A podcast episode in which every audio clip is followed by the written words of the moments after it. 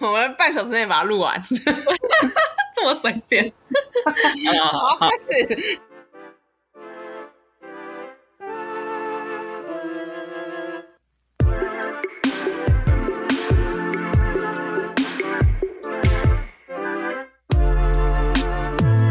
今天很难，明天更难，准备好你的生存计划。让我们一起少踩些坑吧！耶！欢迎收听《生存计划》，Project Surviving，我是伊娜。我是伊莎。为什么我们这么嗨呢？因为我们现在只想聊天。你知道人家大家听的是作何感想，然后什么意思？对啊，因为大家想听我们聊天，因为我们有些可能十八禁不能听的。还是先聊，然后呃十八禁就自动剪掉，然后大家听的故事就是就是那个真的，嗯，所以真的真的中间的重点都没有，这样 没听懂到底故事在说什么。啊，好了，真的大家很不好意思，就我们默默又自己休息了好多个礼拜。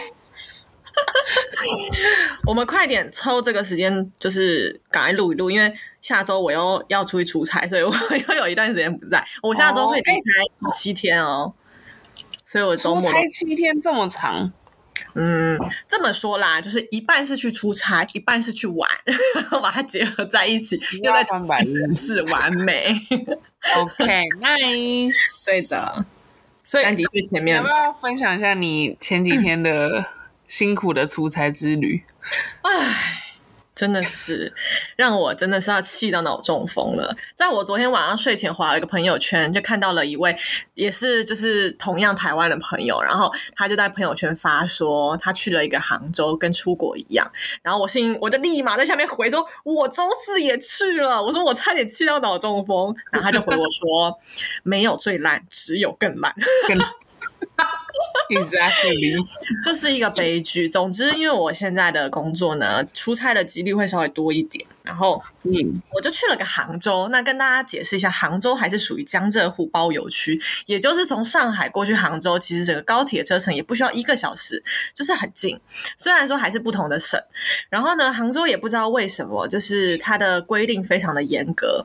其他的城市，上海的人去的话，你按它的流程去做申报，然后去捅捅喉咙，去扫扫码之类的，弄完你就可以得到一个当地的绿码，所以通行无阻。嗯但是呢，杭州现在非常变态的，就是无论你是上海哪里来，就算你住的那个区是没有疫情的，只要你是上海来的，直接给你一个黄码，黄码就代表着你不能够就是。自由的进出任何公共场合，包括搭车等等的，你不能。然后呢，我那一天其实十一点多就已经到杭州了，然后我就想说，啊，吃个饭我就要赶快去供应商他们的工厂。结果呢，我吃完饭半个小时后，我本来是绿码的，我就按流程都走完了，是绿码的。吃完饭的时候，我准备要搭车，我发现，嗯，我怎么变黄码了？然后呢，当就是当场的那个工作人员就跟我说，哎，你不可以搭车哦，什么什么的。然后我说，那出租车呢？他说，出租车应该也不行哦，你自己去那边问问看。后来呢，我就想说不对，我这个码就算我真的离开了高铁站，我在外面也会很不方便，所以呢，我就决定要去找人家解决这件事情。后来呢，我又再走了一次我落地的时候的那个流程，好，然后又再被捅了一次喉咙，然后他们就跟我讲说，哦，你这个码是。你要去那个杭州的钱塘区直接封付你的黄码，我说什么意思？他说，嗯，现在只要是上海来的，全部都是就是中高风险，所以会直接给你黄码。我想说，干这也太不合理了吧？好，然后呢，他就说 language，sorry，然后呢，他就说现在呢，你必须在这边等，然后等等会有一个大巴会把你们集中再去你要去的钱塘区。到了那边之后呢，他们会再审核你的所有信息，然后如果没问题的话，他就把会付你绿码，然后让你走。我真的是觉得莫名其妙，凭什么啊？我做错了什么事？你可以这样子限制我的自由呢？我实在太不爽，但是我又没有办法，因为我当下离不开高铁站。好。后来呢，我们就一车的人被带去，那一车的人里面有很多人都是上海来的，只是来出差，大家就觉得很无奈，想说太衰了吧。然后很多人就在抱怨说，早知道这样我就不来了。我我就说，对啊，我早知道我也不来了。然后后来到了那边之后，本来说好了就是问问你的整个流程，然后就让你走了。结果我们到了那时候就开始填资料，填完资料呢，又把我们全部抓去一个小帐篷里面，然后里面放了一张一张的桌子跟椅子，就像小学生要去考试一样哦。然后我们就一个一个入座，入座之后呢。他桌上就有一个快筛试剂，就是我们自己在捅鼻子的那个。嗯，然后还有工作人员，因为大陆的人其实大部分没有什么自己快筛的经验，所以他还在手把手的教大家快筛。我一看到那个快筛纸，立马撕开，对对对，弄弄好。我弄好了之后，他就说来填这个表什么什么。然后当场那个工作人员态度也都超差，他对他都超凶的，就一副他是教官，其其他就是做错事的小朋友一样。我们又没有做错事，我那时候真的是已经理智线快断到我差点要跟他吵架，我很想呛他说。态度可以好一点嘛？但是我想算了，我现在的自由被他就是控制着，等一下到时候让我做怎么办？然后好弄完快塞都做完了，三十秒前做完快塞，他再叫你去前面再捅一次喉咙。我总共捅了三次，然后捅完之后呢，他就说你到前面的柜台，然后在那边等。好，我去到那里之后问说，请问我现在要等什么？他讲说，那你就坐在那里，等下会叫你的名字。然后你就是没有理由，也不知道接下来下一步是什么的，坐在那里等。后来我真的是要暴怒了，我就打了电话，打那些来跟你就是调研你行程记录的人，反正就是政府机关，我就打电话回去骂他们。我就跟他讲说。我现在按照你们流程，该走的都走完了。现在到这边不是说，就是我把就是我的行程都已经跟你们报告完之后，就会付我绿码让我走吗？没有。嗯。然后我就说，我现在不知道在这边要等等什么，请问你，你告诉我要等什么？我要开会，我已经迟到三个小时，我没有时间跟你在那耗。然后我骂完他之后，他说哦，真的很不好意思。然后他就说。我现在呃跟他们呃讲一下你这边的状况，然后我让他们这边就可以放你通行了。我这边核对没问题就好了。好，然后的确好，我电话挂完之后过了五分钟，那前面柜台人就叫我了，然后叫了我之后就说啊，你把这停一停，然后就可以走了。OK，好，我走了。那最恶心的是呢，他让我走了，对吧？但是他没有给我绿码，所以当我打开第一打开美团，打开任何叫车 App，他直接拒绝让我叫车。哎，我都不知道原来会有这种事情。对，他就说哦，因为你现在是黄码有风险，所以请你就是就是就是就可能让你去解决这个问题。你现在是不能叫车的，我大傻眼哎！然后我想说，那我现在是要怎么办？后来我就开始疯狂试各种 app，然后最后试了高德地图，它可以打车，我赶快先打再说。然后我打了过去工厂之后呢，工厂的人问我说：“那你现在是绿码了吗？”我说：“不是。”他说：“嗯，那那这样你也不能进去我们的厂哎！”我真的是要崩溃了。我就在外面又在等了一个多小时，我又疯狂的打电话要去骂人，结果这个电话打不通，然后弄到最后，他们是有人直接回电给我，然后回电给我之后，就再跟我确认一下我的状况，我就说对，我的核酸报告已经出来是阴性，可是你们迟迟不给我绿码，我现在哪都去不了。后来他就说啊，不好意思，我现在处理，我现在马上改这个数据，你等一下十分钟后再刷，你就可以是绿码了。后来过了十分钟后，finally，我终于变成绿码。那一刻有多么的神圣，我还截图下来。然后接我的那供应商也跟我一起在外面耗了大概快一个小时。然后最后就说：“快快快，我们赶紧进去。”所以，我十一点多到的，我一直到四点我才进去工厂，才开始我那一天该做的工作。我真的是气到爆炸！我当时真的是已经做好准备，说真的不行，我只好打一台顺风车，直接从杭州奔回去上海。我没有那么想回上海过，你知道吗？总之呢，就是个荒谬的故事。在疫情之下的中国，处处就是把你逼死，听起来非常愤怒，超级啊！我真的是，唉，我也不知道该说什么好了。你也没有办法。那我觉得，我觉得本来你那个风尘跑离上海去马来西亚的那个修行，全部都没了，直接归零，真的。对你不是本来还要今天想来跟人家聊一聊你的归零后的求职心路历程？我现在感觉是气炸到一个不行。对，现在有点过于愤怒。好啦，其实今天是想来跟大家聊聊，就是大家知道之前封城嘛，然后我就索性的离职，离了职呢，就等于是裸辞的跑去马来西亚过了一段退休生活，然后呢又回到这里打工，展开打工人的 旅程。所以呢。基本上我就是后来等于从零开始的找工作，就很像回到刚毕业那种感觉。其实说实在，我觉得刚毕业找工作好像还没这么难，因为我觉得还算幸运吧。那时候刚毕业找工作还真的还算蛮顺利的，然后还有选择权在里面挑，说哎，你到底是要留在台湾的 offer，还是要出去外面的 offer 这样子。但是这一次呢，其实我是五月份离职的。然后我离开了上海，当时上海又是封城的状态，所以我后来那时候身心灵状况都不太好嘛，那我就跑去马来西亚休息。所以我可以先跟大家讲一下，我原本原本完美的计划是这样的：我打算呢五月多离开，然后呢六七月好好的玩一玩，然后呢七月再回来。呃，先回到台湾，然后边找工作，然后呢，在台湾的时候就可以顺利的找到了工作，拿到了 offer，再回到大陆，好好的找我的呃新房子，然后最后都规划好了之后，可能八月就开开心心的去上班，这样子，或是七月底哦，其实我那时候好像是七月中上旬我就想要 去上班了，我本来就是抓着六月中回台湾，然后七月中上班这样，结果呢，没有想到就是哎，工作这么难找。因为上海封城嘛，封城完之后，其实求职市场不是特别好。然后包括其实当时也跟一些猎头聊过天，那个时候的也不只是上海，整个大陆的薪资调就是调整幅度也都变得比以往差蛮多的，所以就是工作不太好找。然后我就在台湾找了很多，然后也面了很多试之后，我就发现不太行，我没有办法在台湾拿 offer，我还是得回去。就是回去大陆，真正的在二面之后才可能顺利。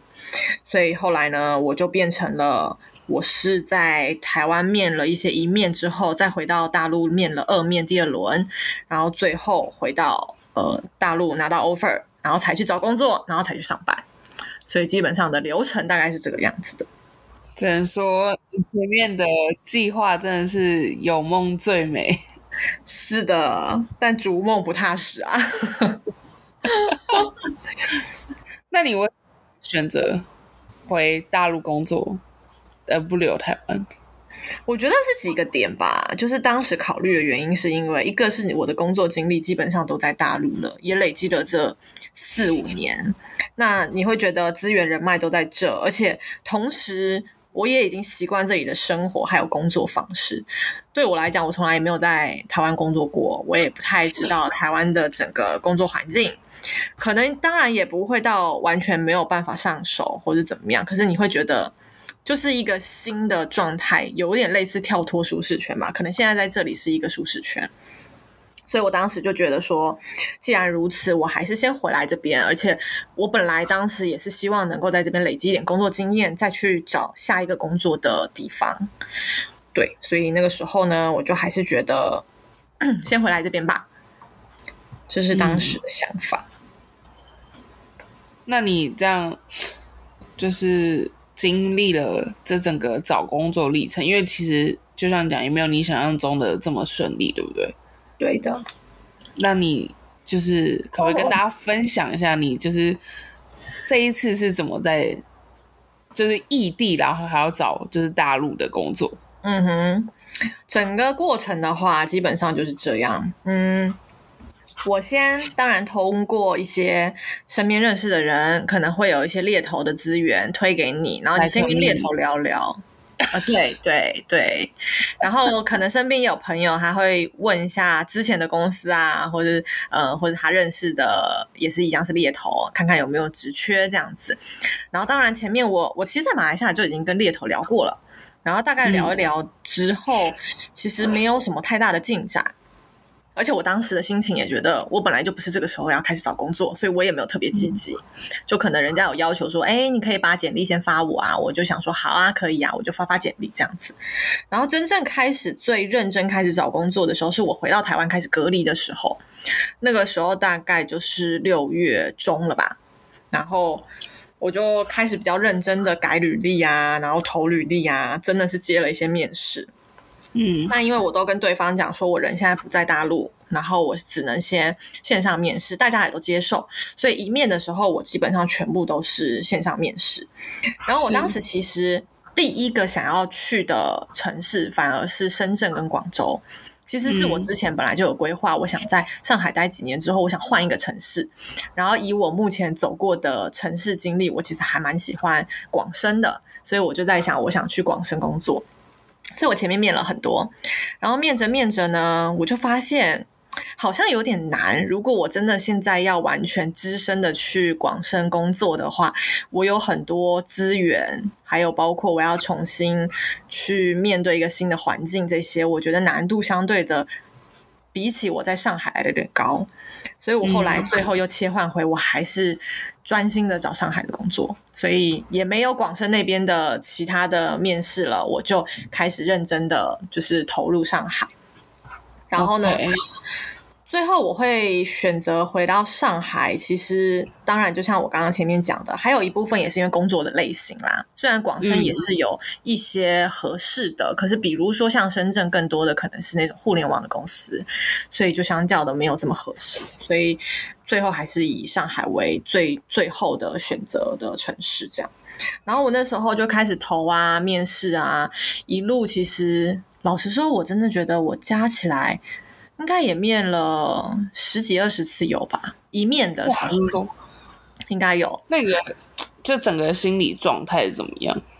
其实那个时候初期，你就会觉得说找工作嘛，有什么难的？不就去面试？你把你该准备的准备好，你就自信、充满热情的去面试就好了。那的确有些面试结果也还不错，或是聊的也蛮好的，但有些可能他也会跟你讲说，他可能觉得还是不适合他们的公司，不适合他们的产业，或是你的经历背景。呃，我想要找的是甲方的，但是你是乙方的。OK，好，大家都不匹配嘛，不匹配，那也不强求。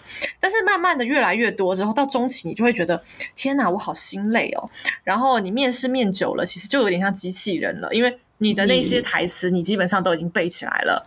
对，然后问你的问题就是那一些，你也就是重复的一直去回答，然后慢慢就是有点麻痹，然后我又觉得唉，好烦，好累哦，就是可不可以赶快有一个不差的 offer，好就就去吧，你就开始会有这种心态。然后到后期的时候，你就会觉得好沮丧哦，然后开始怀疑说。我是不是条件很不好啊？是不是就是为什么工作好像没有比我想象中这么容易找？你就进入了一个自我怀疑的阶段。你还记得那时候我也跟你聊过，说我觉得回来之后我最担心的就是重新在找工作这个阶段，你会陷入一个自我怀疑的阶段。就是我觉得这个是最最害怕的。然后那个时候的确面临到了。对，而且这个状态又必须你自己一个人去挺过的，那就是看你能不能能不能坚持下去。所以那个时候的心理状态其实就一直是这个样子。然后到后来，真的是有几个还蛮好的呃二面机会，才让我下定决心，我要赶快先回来去二面。所以我回来之后就隔离了十天嘛，隔离完回到上海，其实都已经七月中下旬了。然后那个时候，我还是持续的在面试，持续的在找工作，嗯。然后后面呢，其实哦，其实我应该是在回到上海二面之前，我有拿到一间公司 offer 了。那个那个还算是比我预想中的还要早。那只是我还想回去再二面另外几个我觉得更好的机会这样子，所以我就放着他在那里等。然后到后来呢，最终也算是还蛮蛮顺利的，都面完了。然后我最后就选择了一个，就其中的一个。然后我就我最后就是大概八月底，因为我中间还又留了一点时间给自己。当然，一方面我本来想说再面一些更好的，然后另一方面是我觉得我还要安顿找房子这些需要点时间，所以最终我是一直到八月中下旬我才回去上班。所以等于我整整算是三个多月，快四个月都没有工作了，因为我从五月多离开嘛，五六七八对。就是整个旅程的话，基本上是这个样子。嗯，总之很心累，但是其实也算是一个蛮好的经验啦。毕竟刚毕业的时候，好像还没有体会过这么辛苦的找工作旅程。对，然后反而回到回归职场之后，才经历了这这一段。那你刚才这样跟大家分享你的一个心路历程，对，我们也也。其实可以从那个言语之间有感觉到你的焦虑，嗯，然后跟还好就是后面终于找到工作。可是呃，因为我们就像你讲，因为我们开始已经熟悉就是上海的一个市场。那如果现在还是有人想要来上海工作或来大陆工作的话，你可不可以就是跟大家介绍一下，或者统整一下你到底是通过哪一些渠道，或是怎么怎么去跟。猎头啊，或是就是怎么样，就是找在这边找到工作。嗯哼，哎，我只是觉得现在这种疫情之下，假如真的现在有一个人跟我讲说，我好想来工作，对我就说你三思哦。我就会把他说你确定吗？对，就会把我们经历过这些事情好好的跟他说一遍。他听完之后，他觉得嗯，他可以承受得了。OK，那我们再聊后面的。但是如果好，今天就是大家真的想要来到大陆的话，我觉得渠道一定是第一个嘛。你要通过什么渠道找工作？当然，一个就是通过一些线上的呃网站，就比如像台湾有这些一零四啊、一一人力银行啊，但是听说现在可能有更多、更多、更多元的，只是因为 我们没有找过工作，我们不知道。那就是类似这种的平台，在大陆其实也很多。那最多人使用的其实就是猎聘。猎人猎人的猎，然后招聘的聘猎聘这个平台，它在上面是我觉得它算是最正规的，然后基本上公司数量是最多元的，然后通过这个找的话，我觉得可信度可靠度会比较高一点啦。如果优先选择的话，会建议先用猎聘，然后再来还有另外一个平台叫 Boss 直聘，那这个也是第二个我觉得比较可靠的。那其实陆续还有一些什么什么什么。五八哎，五八同城还是五九同城？我忘记了。五八五八同城对，然后还有一些奇奇怪怪小小的都有，就是也是都有蛮多的。但是我觉得在猎聘跟 Boss 直聘是最好找的。我的工作最后也是通过猎聘去找到的。然后再来的话，当然就是朋友的推荐，就是假如你有认识一些在这边的人，或者是像我之前有一些工作经验了，无论是。以前的同事，或者是以前的客户等等，你都可以去聊聊。然后朋友之间可能会介绍一些他比较熟悉的猎头，或者他信任的猎头，你也可以跟猎头聊聊。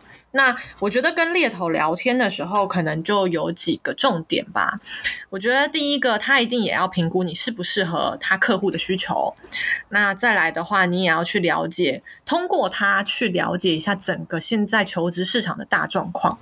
然后无论是你想要找的这个工作类型，它现在的嗯，可能就是企业的状况啊，然后他们是不是有一些大裁员等等的？因为我当时也是跟猎头聊聊聊，才知道说，哎，好像又有一个大公司，他们那时候正在裁人，他就会提醒我说，如果你在找的时候找到这间公司的话，你要注意一下，要留意一下，可能不是一个太好的选择。这样，对，然后还有。薪资这一块吧，我觉得大家都很在意跳槽的时候，薪资的涨幅到底能不能到那么大。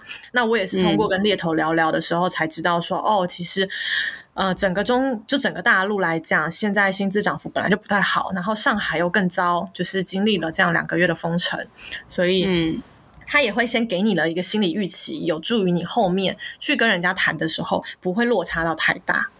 了解。猎头可能不一定能百分之百帮你找到工作，可是猎头可以帮助你去在找工作这个过程当中有一些就是助力，然后去了解整个大的状况这样子。而且我觉得好的猎头也有差。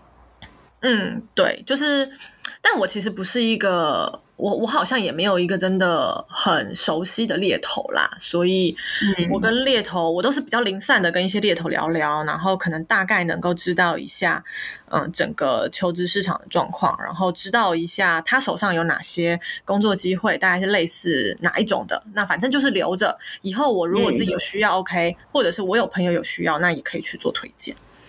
就是这样一个资源，我觉得就是差不多在你工作到三四年之后，呃，很多时候可能你的工作并不是你自己去投来的，很多时候都是靠口碑推荐或是猎头。然后我觉得就是，呃，要快速了解一个市场的话，最好是去多培养你有几几个就是认识的猎头。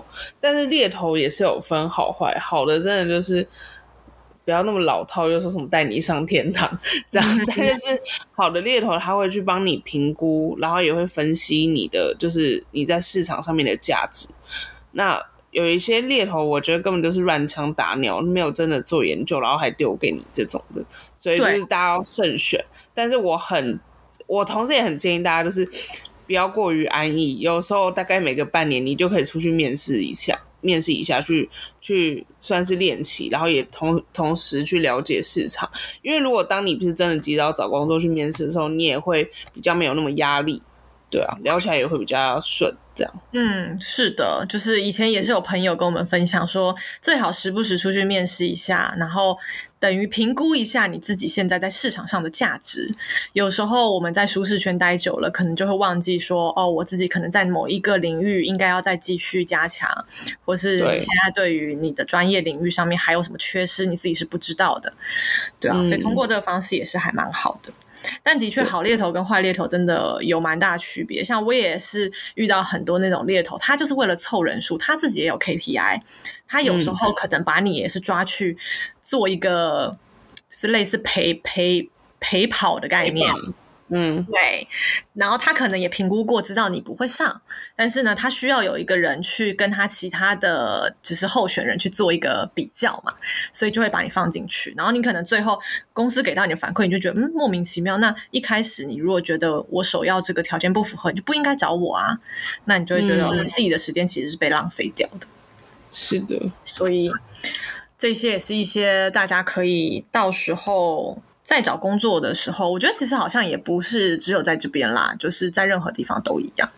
都很实用。补充一个，对，就是还有一个很好的找工作的渠道，但是是我一直没有认真的去经营的，就是 LinkedIn。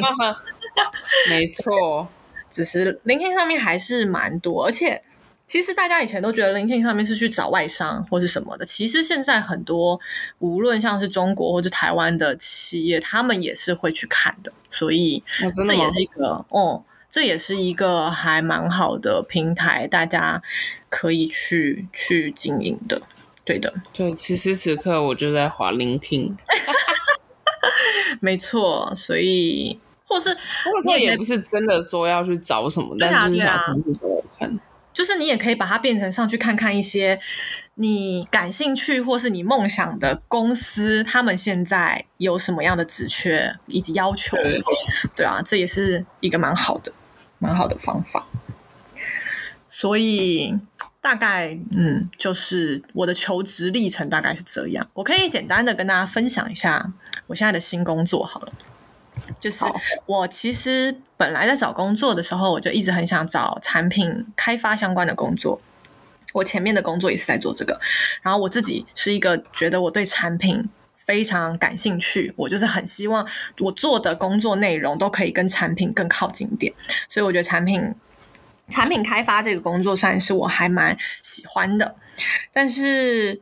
哎，产品开发就是总会遇到很多破事，然后你中间的流程啊环节都会蛮困难的。可是就是一个挑战，就是当你看到你自己的宝宝生出来的时候，你就会觉得很开心。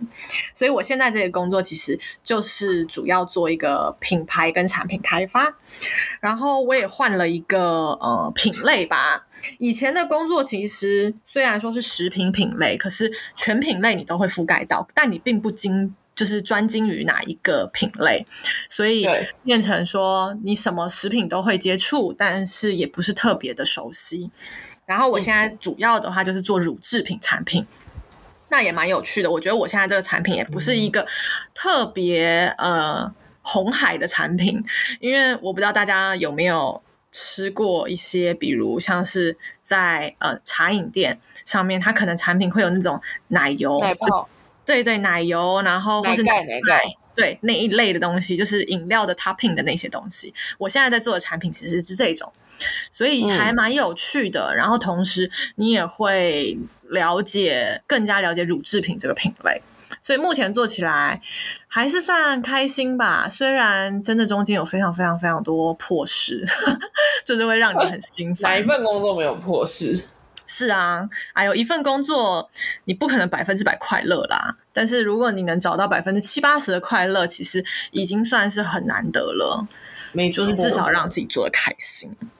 目前就是这样。其实我也工作没有多久，但是我一直觉得我好像已经工作很久了。我同事们也一直讲说：“你现你不是来了很久了吗？”我说：“哦，其实没有，我我其实也才来两三个月而已。我试用期都还没过嘞。”对啊，然后大家就说：“啊，真的吗？我怎么觉得很久了？”我说：“我也这么觉得。” 就感觉已经经历了很多莫名其妙的事情。哇，谢谢你的分享。是的，等到你啊，重新再回来上班啊，看你会有多不适应啊！哇，我的旅程也快到一个尾声了。哎，好快哦！你看，好啊，好烦哦，我不想回去。哎，我觉得那个心理状态调整真的是很需要一点时间呢。就是你当时休息了一下之后，你完全是没有工作、没有压力的状态，然后突然又回到职场，你知道，在我还没辞职之前啊，我身体就是这里痛那里痛，脖子脖子痛的不能转，肩膀痛到每天打电脑的时候都不舒服。嗯，我一离职，哎呀，全部都不痛了，整个健康到不行。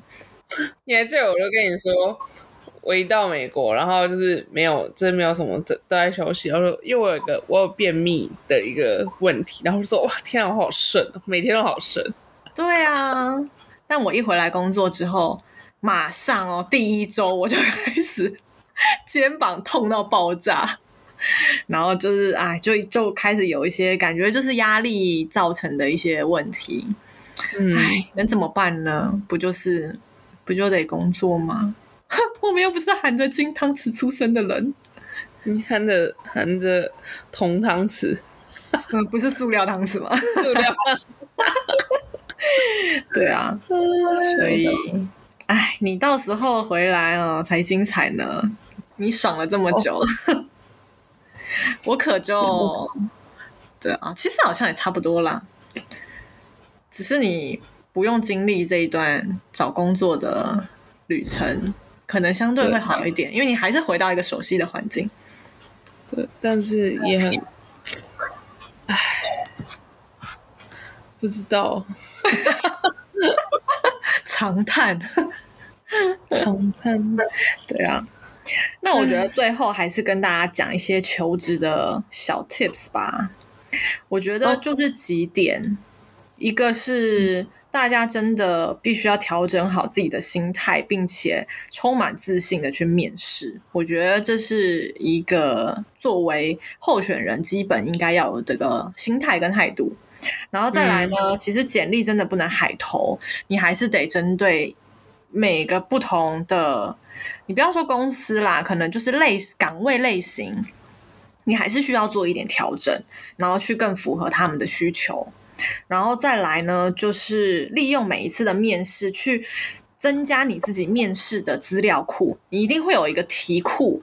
我其实通过这一次面试，我把我面试时会被问到的一些问题一一的列出来，然后你一直去补充越来越多的题目，然后。等到你下一次再去面试的时候，你会很快速的搜寻到，哎，他又问了你这个问题，你上一次回答的可能只有百分之，就是你可能自己满意的就大概八十分，但是你这一次当你优化后，你的回答可能可以到九十分、九十五分。我觉得这是一个还蛮必须去做的事情，而且甚至我会面就是针对一个特别大的，比如这个这间公司很大，然后它是比较特殊的。一个职缺，我会个别给他一一个，就是自己的题库，他有一个专属的版本，然后我会针对他再去自己多想一些可能会被到问到问题，比较尊重一点。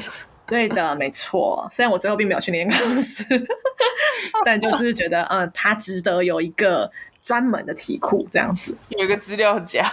对，再来就是刚才有提到很多，就是跟猎头聊聊产业的动态啊、薪资的状况以及职缺的机会。最后当然呢，就是通过自由的人脉、认识的人去寻找新的机会。其实这个也算是会更加容易一点点啦。你可能就是像是你第一关就已经先通过熟人去。过了，然后后面当然还是得看你自己的实力，但是因为认识的人有点人情，可能相对的工作上面找起来会比较容易一点。嗯，所以就是这些小 tips，大家可以把它记住。那无论是在这里，或是我觉得在每个地方都都是都是可以应用到的啦。是的，我们谢谢伊莎的分享，我快睡着了。我听到，尊重尊重。这个时差真的不行哎，太难了！快点回到同个时区好了。你回来还要调试呢。今天感谢大家收听伊莎的求职心路历程。希望我不要经历过这一些，但是我现在还没收心，所以我先不想这些了。我还要继续再好好把握我最后在纽约的几天时间，到时候再好好跟大家分享喽。好的，好的，期待啦，期待你的旅程后面的故事了。那就先这样吧，我们去聊天啦，拜拜，拜拜。收听到最后的难姐、难妹、难兄、难弟们，希望你们喜欢这集的节目。记得订阅我们的节目，并且到 Apple Podcast 和 Spotify 给我们五颗星好评，并留下你们的评论。我们也想听到你们的声音哦。更多的生活分享、零售干货，也可以在我们的 IG 看到哦。我们的 IG 是 Project Surviving。大家现在快来追踪我们，来和我们聊天吧。